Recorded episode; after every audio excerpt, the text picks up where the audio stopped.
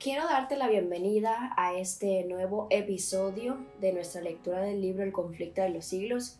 Para mí es más que un placer que hayas elegido pues acompañarme en este viaje de lectura y comprensión de la inspiración que el Señor depositó en Elena G. White para que estuviera también en nuestros tiempos.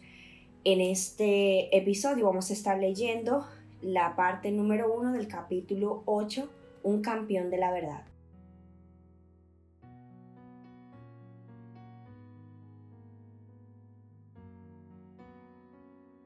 Un nuevo emperador, Carlos V, había ascendido al trono de Alemania y los emisarios de Roma se apresuraron a presentarle sus plácemes y procuraron que el monarca emplease su poder contra la reforma.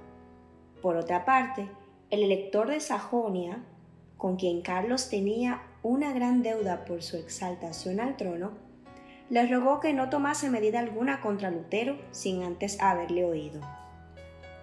De este modo, el emperador se hallaba en embarazosa situación que le dejaba perplejo. Los papistas no se darían por contentos sino con un edicto imperial que sentenciase a muerte a Lutero. El elector había declarado terminantemente que ni su majestad imperial ni otro ninguno había demostrado que los escritos de Lutero hubiesen sido refutados, y por este motivo pedía que el doctor Lutero, provisto de un salvoconducto, pudiese comparecer ante jueces sabios, piadosos e imparciales. La atención general se fijó en la reunión de los estados alemanes convocada en Worms a poco de haber sido elevado Carlos al trono. Varios asuntos políticos importantes tenían que ventilarse en dicha dieta, en que por primera vez los príncipes de Alemania iban a ver a su joven monarca presidir una asamblea deliberativa.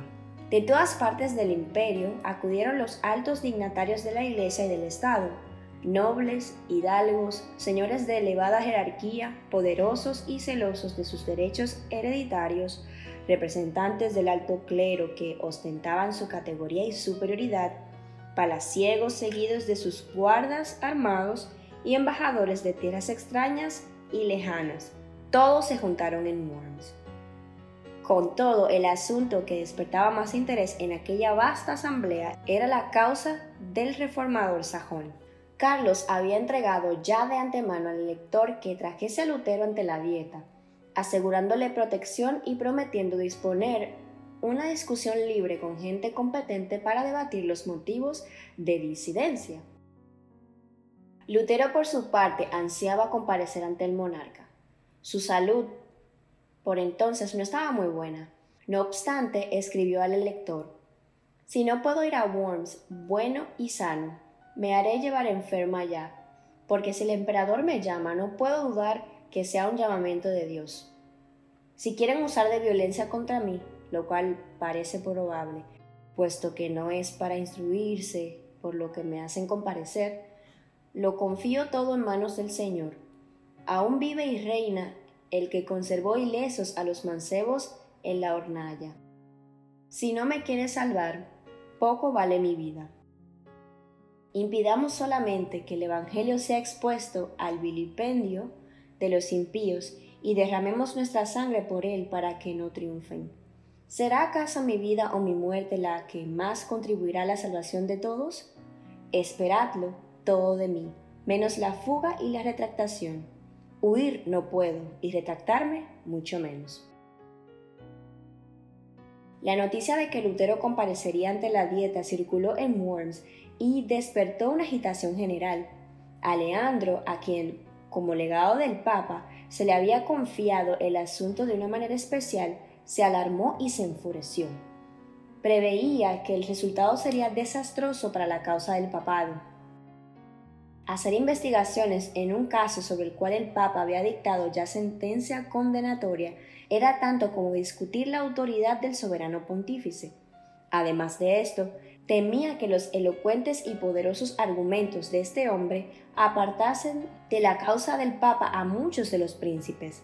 En consecuencia, insistió mucho cerca de Carlos en que Lutero no compareciese en Worms.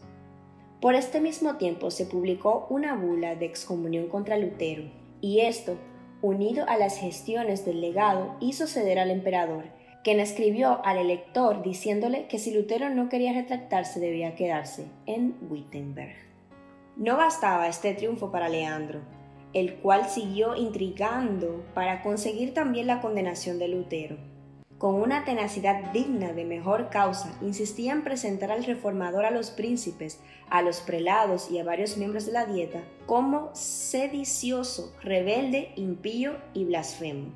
Pero la vehemencia y la pasión de que daba pruebas el legado revelaba a las claras el espíritu de que estaba animado. Es la ira y el deseo de venganza lo que le excita, decían, y no el celo y la piedad. La mayoría de los miembros de la dieta estaban más dispuestos que nunca a ver con benevolencia la causa del reformador y a inclinarse a su favor. Con redoblado celo, insistió a Leandro cerca del emperador para que se cumpliese su deber de ejecutar los edictos papales.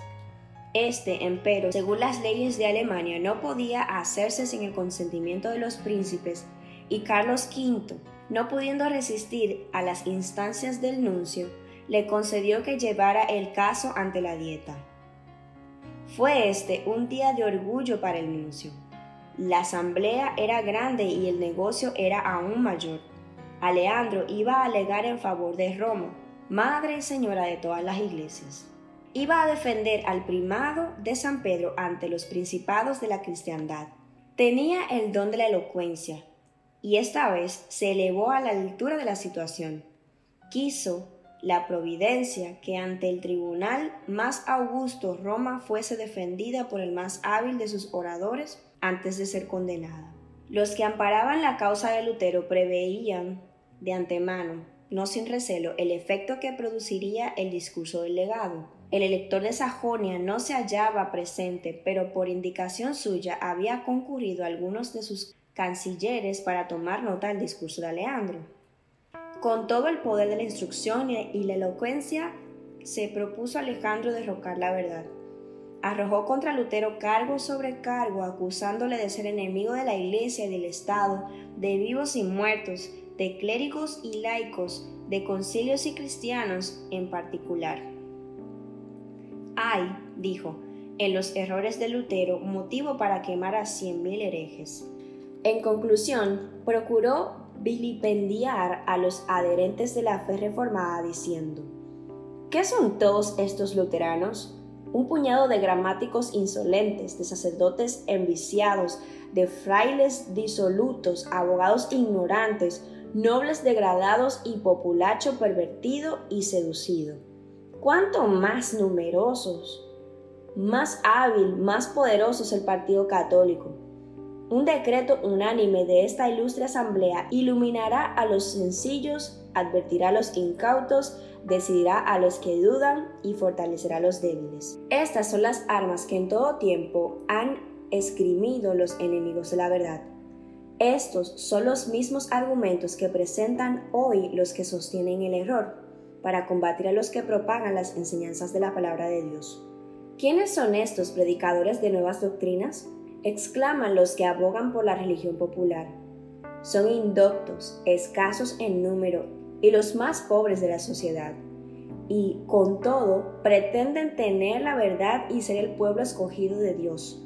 Son ignorantes que se han dejado engañar. ¿Cuán superior es en número y en influencia nuestra iglesia?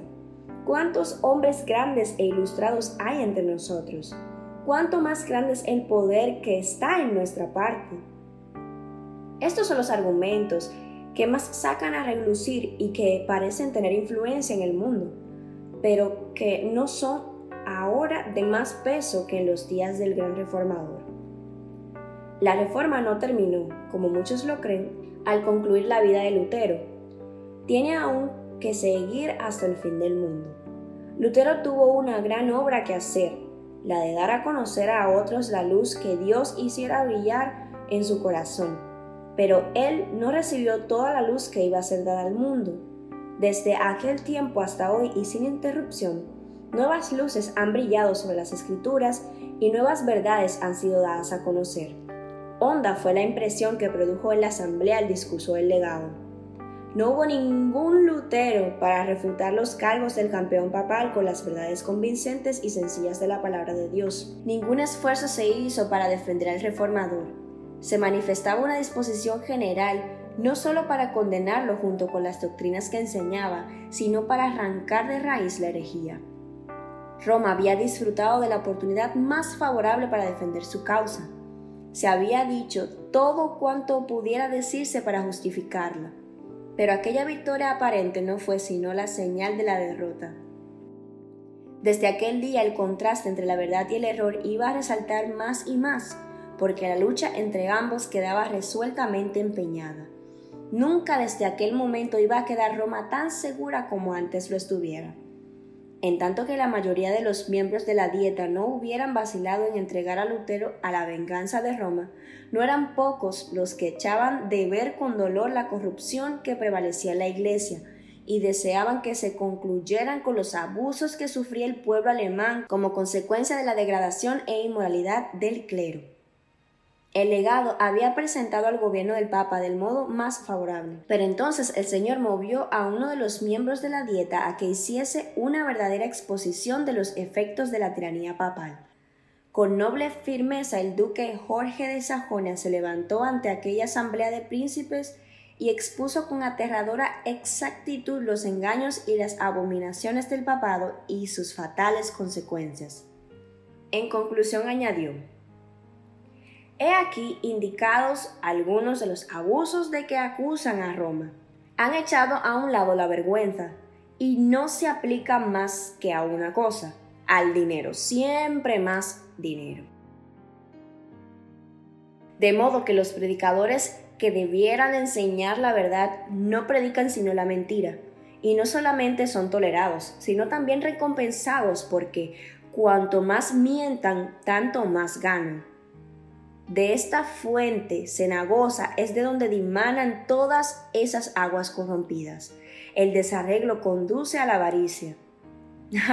Es un escándalo que da el clero, precipitando así tantas almas a una condenación eterna.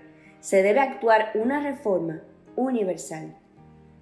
Lutero mismo no hubiera podido hablar con tanta maestría y con tanta fuerza contra los abusos de Roma y la circunstancia de ser el orador un declarado enemigo del reformador daba más valor a sus palabras.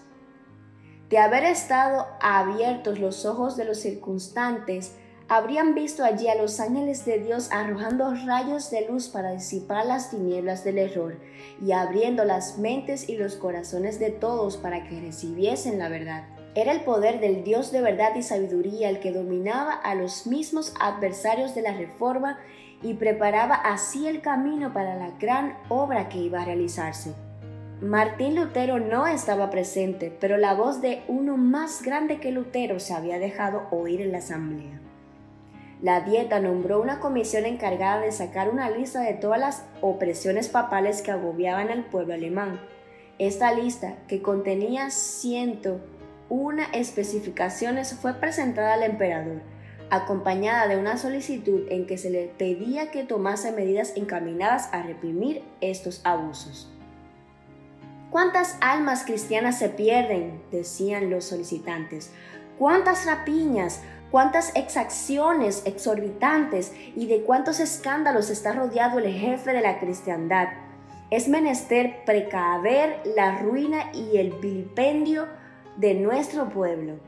Por esto, unánimemente, os suplicamos sumisos, pero con las más vivas instancias que ordenéis una reforma general, que la emprendáis y que la acabéis. El concilio pidió entonces que compareciese ante él el reformador. A pesar de las intrigas, protestas y amenazas de Alejandro, el emperador consistió al fin y Lutero fue citado a comparecer ante la dieta. Con la notificación se expidió también un salvoconducto que garantizaba al reformador su regreso a un lugar seguro.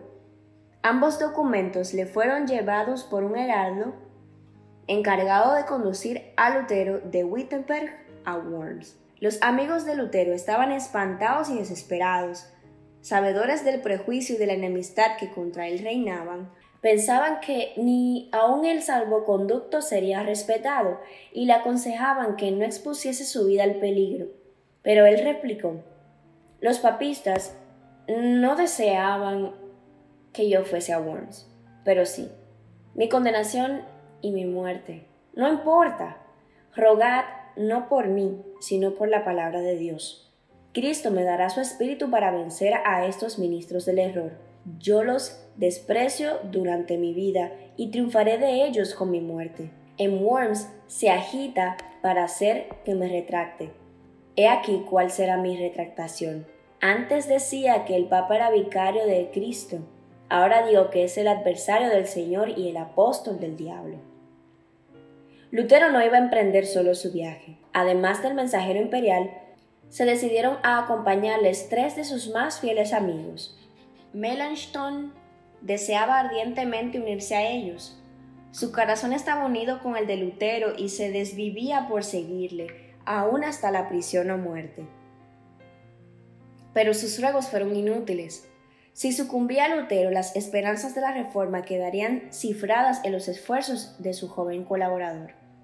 Al despedirse de él, díjole el reformador, Si yo no vuelvo, caro hermano, y mis enemigos me matan, no ceses de enseñar la verdad y permanecer firme en ella. Trabaja en mi lugar. Si tú vives, poco importa que yo perezca.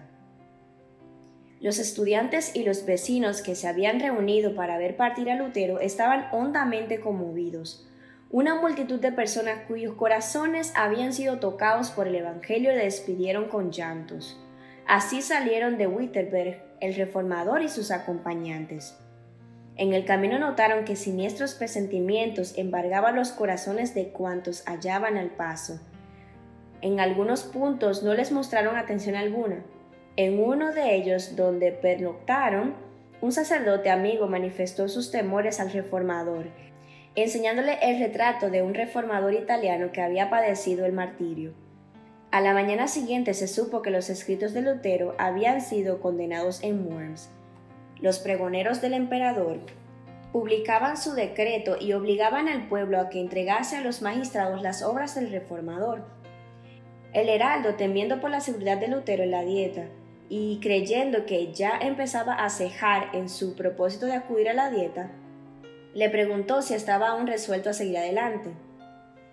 Lutero contestó, Aunque se me ha puesto entredicho en todas las ciudades, continuaré. En Erfurt, Lutero fue recibido con honra. Rodeado por multitudes que le admiraban, cruzó aquellas mismas calles que antes recorriera tan a menudo con su bolsa de limosnero. Visitó la celda de su convento y meditó en las luchas mediante las cuales la luz que ahora inundaba Alemania había penetrado en su alma. Deseaban oírle predicar. Esto le era prohibido, pero el heraldo dio consentimiento y el mismo que había sido fraile sirviente del convento ocupó ahora el púlpito. Habló a la vasta concurrencia de las palabras de Cristo. La paz sea con vosotros. Los filósofos, dijo, doctores y escritores han intentado demostrar ¿Cómo puede el hombre alcanzar la vida eterna y no lo han conseguido? Yo os lo explicaré ahora. Dios resucitó a un hombre, a Jesucristo nuestro Señor, por quien anonada la muerte, destruye el pecado y cierra las puertas del infierno. He aquí la obra de salvación. Jesucristo venció. He aquí la grata nueva, y somos salvos por su obra, y no por las nuestras. Nuestro Señor Jesucristo dice, la paz sea con vosotros, mirad mis manos, es decir, mira, oh hombre, yo soy. Yo solo soy quien he borrado tus pecados y te he rescatado. Por esto tienes ahora la paz, dice el Señor. Y siguió explicando cómo la verdadera fe se manifiesta en una vida santa. Puesto que Dios nos ha salvado, obremos de un modo digno de su aprobación Eres rico, sirvan tus bienes a los pobres. Eres pobre, tu labor sirva a los ricos. Si tu trabajo no es útil más que para ti mismo, el servicio que pretendes hacer a Dios no es más que mentira. El pueblo escuchaba embelesado. El pan de vida fue repartido a aquellas almas hambrientas.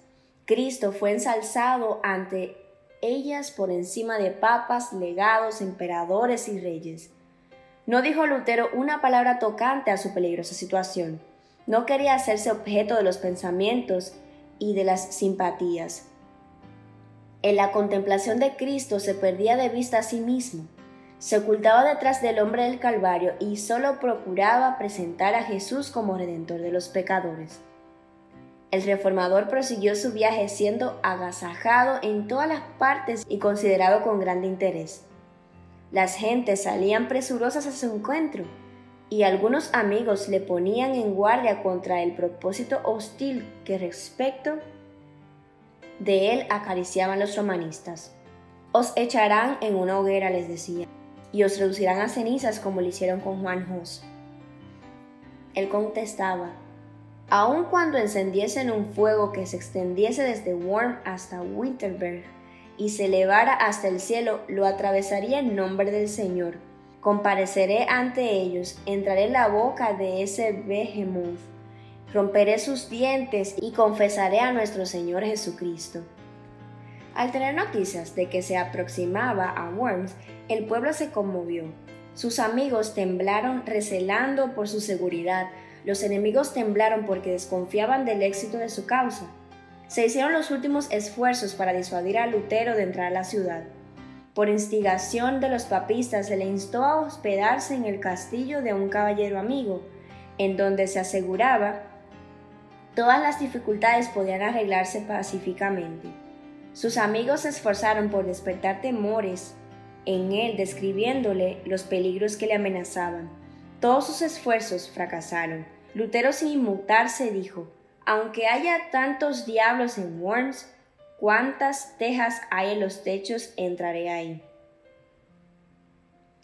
Cuando llegó a Worms, una enorme muchedumbre se agolpó en las puertas de la ciudad para darle la bienvenida.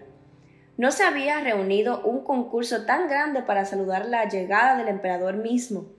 La agitación era intensa y de en medio del gentío se elevó una voz quejumbrosa que cantaba una endecha fúnebre como tratando de avisar a Lutero de la suerte que le estaba reservada.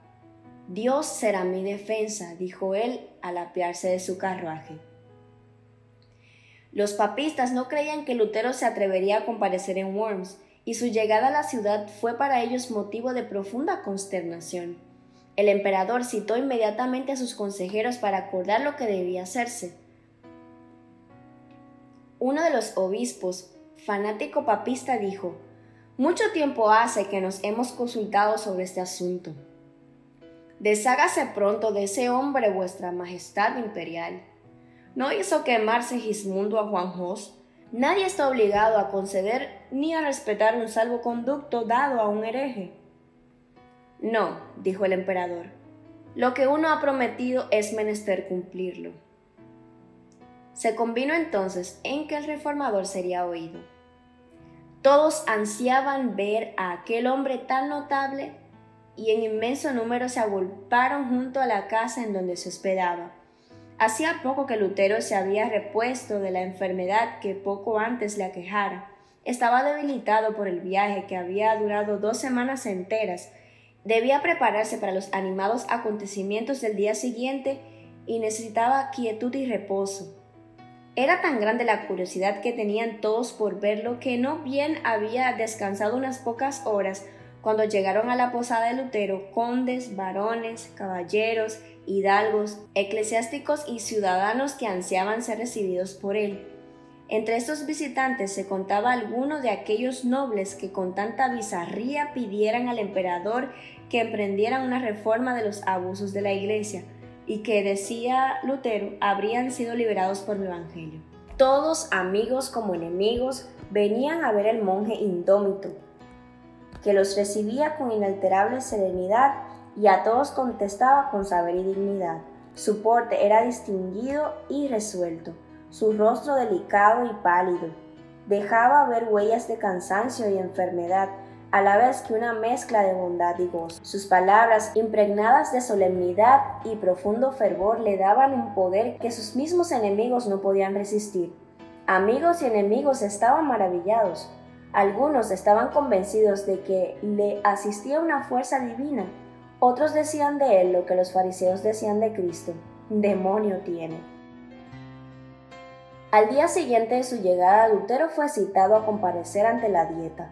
Se nombró a un dignatario imperial para que lo condujese a la sala de audiencias, a la que llegaron no sin dificultad.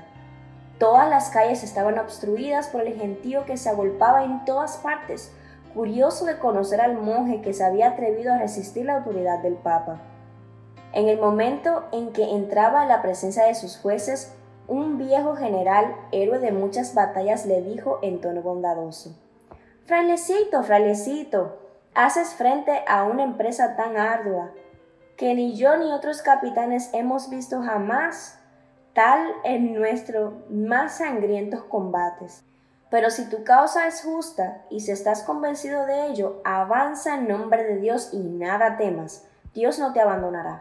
Abriéndose por fin ante él las puertas del concilio, el emperador ocupaba el trono rodeado de los más ilustres personajes del imperio. Ningún hombre compareció jamás ante una asamblea tan impotente como aquella ante la cual compareció Martín Lutero para dar cuenta de su fe. Esta comparecencia era ya un manifiesto triunfo conseguido sobre el papismo.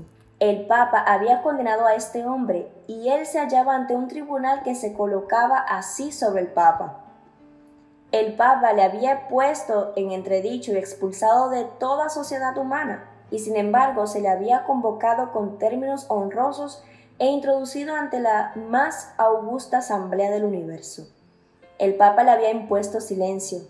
Él iba a hablar delante de miles de oyentes reunidos de los países más remotos de la cristiandad. Una revolución sin límites se había cumplido así por medio de Lutero.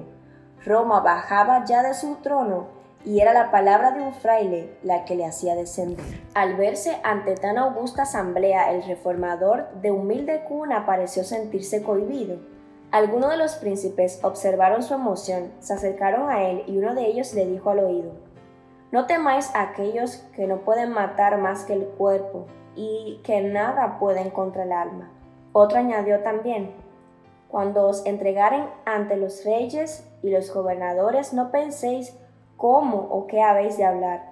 El Espíritu de vuestro Padre hablará por vosotros Así fueron recordadas las palabras de Cristo por los grandes de la tierra para fortalecer al siervo fiel en la hora de la prueba. Lutero fue conducido hasta un lugar situado frente al trono del emperador. Un profundo silencio reinó en la numerosa asamblea. Enseguida, un alto dignatario se puso en pie y señaló una colección de los escritos de Lutero. Exigió que el reformador contestase dos preguntas si reconocía aquellas obras como suyas y si estaba dispuesto a retractar el contenido de ellas. Habiendo sido leídos los títulos de los libros, Lutero dijo que sí, los reconocía como suyos. Tocante a la segunda pregunta añadió, atendido que concierne a la fe y a la salvación de las almas, en la que se haya interesada la palabra de Dios, a saber el más grande y precioso tesoro que existe en los cielos y en la tierra, obraría yo imprudentemente si respondiera sin reflexión. Pudiera afirmar menos de lo que se me pide, o más de lo que exige la verdad, y hacerme así culpable contra esta palabra de Cristo. Cualquiera que me negare delante de los hombres lo negaré, yo también delante de mi Padre que está en los cielos. San Mateo 10:33 por esta razón suplico a Su Majestad Imperial con toda sumisión, se digne concederme tiempo para que pueda yo responder sin mancha a la palabra de Dios. Lutero obró discretamente al hacer esta súplica. Sus palabras convencieron a la asamblea de que él no hablaba movido por pasión ni arrebato. Esta reserva, esta calma tan sorprendente en semejante hombre, acreció su fuerza y le preparó para contestar más tarde con una sabiduría, una firmeza y una dignidad que iban a frustrar las esperanzas de sus adversarios y confundir su malicia y su orgullo. Al día siguiente debía comparecer de nuevo para dar su respuesta final. Por unos momentos, al verse frente a tantas fuerzas que hacían causa común contra la verdad, sintió desmayar su corazón. Flaqueaba su fe, sintióse presa del temor y horror, los peligros se multiplicaban ante su vista y parecía que sus enemigos estaban cercanos al triunfo.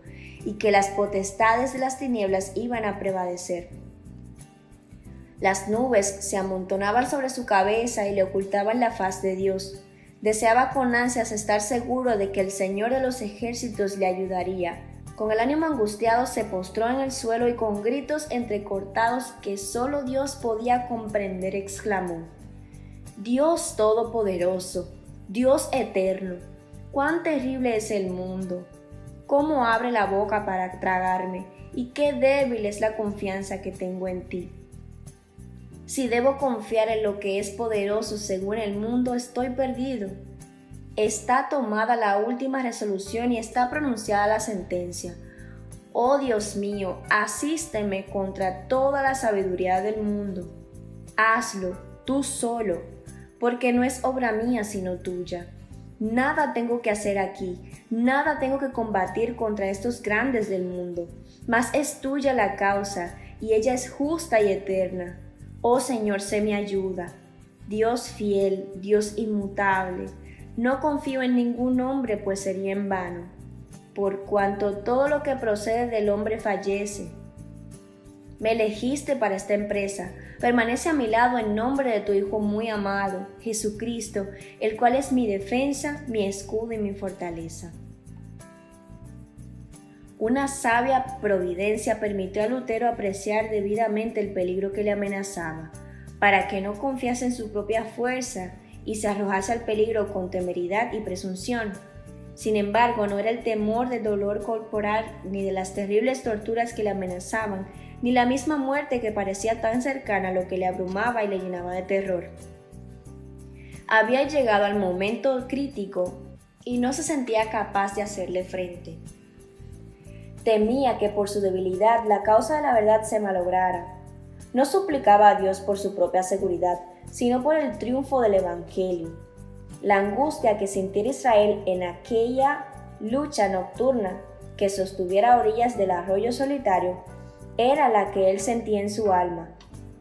Y lo mismo que Israel, Lutero prevaleció con Dios. En su desamparo, su fe se cifró en Cristo el poderoso libertador sintióse fortalecido con la plena seguridad de que no comparecería solo ante el concilio. La paz volvió a su alma e inundóse de gozo su corazón al pensar que iba a ensalzar a Cristo ante los gobernantes de la nación. Con el ánimo puesto en Dios se preparó Lutero para la lucha que le aguardaba. Meditó un plan de defensa, examinó pasajes de sus propios escritos y sacó pruebas de las santas escrituras para sustentar sus proposiciones. Luego, colocando la mano izquierda sobre la Biblia, que estaba abierta delante de él, alzó la diestra hacia el cielo y juró permanecer fiel al Evangelio y confesar libremente su fe, aunque tuviese que sellar su confesión con su sangre. Cuando fue llevado nuevamente ante la dieta, no revelaba su semblante sombra alguna de temor ni de cortedad.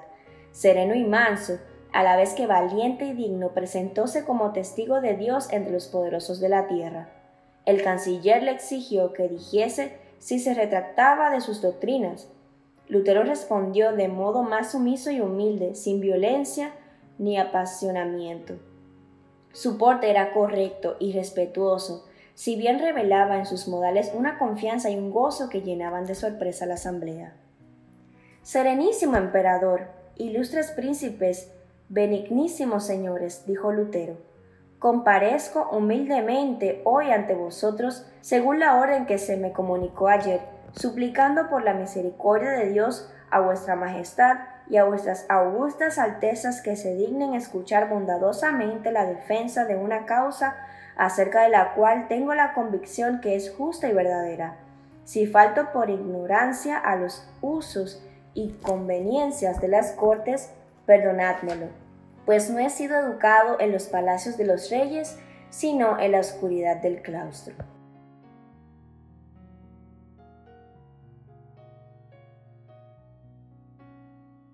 Ha sido muy interesante ver la actitud que tuvo Lutero incluso frente al peligro, cómo su confianza en lo que había aprendido en las Sagradas Escrituras le instó a nunca perder la fe y permanecer en Dios. Tuvo sus momentos de flaqueza, claro que sí, pero en vez de retractarse, afianzó más su fe y confianza, su seguridad en Cristo. Y es lo que deberíamos hacer nosotros también en estos tiempos, que incluso pasando cualquier tipo de penalidad, que en vez de dudar que Dios está con nosotros, tener la certeza que en esos momentos de más oscuridad es cuando la luz de Dios brilla más en nuestros corazones. Solo tenemos que abrir los ojos para ver las maravillas que el Señor ha preparado para nosotros y tener la seguridad de que sin importar lo que pasemos aquí, Él estará con nosotros y nos tiene una recompensa en la ciudad celestial. Espero me acompañes en el próximo episodio para ver la continuación de la respuesta de Lutero ante esta asamblea tan grande y ver qué ejemplo tan misericordioso pues nos ha dejado la inspiración divina. El Señor pueda bendecirte hoy y siempre y nos vemos en la próxima.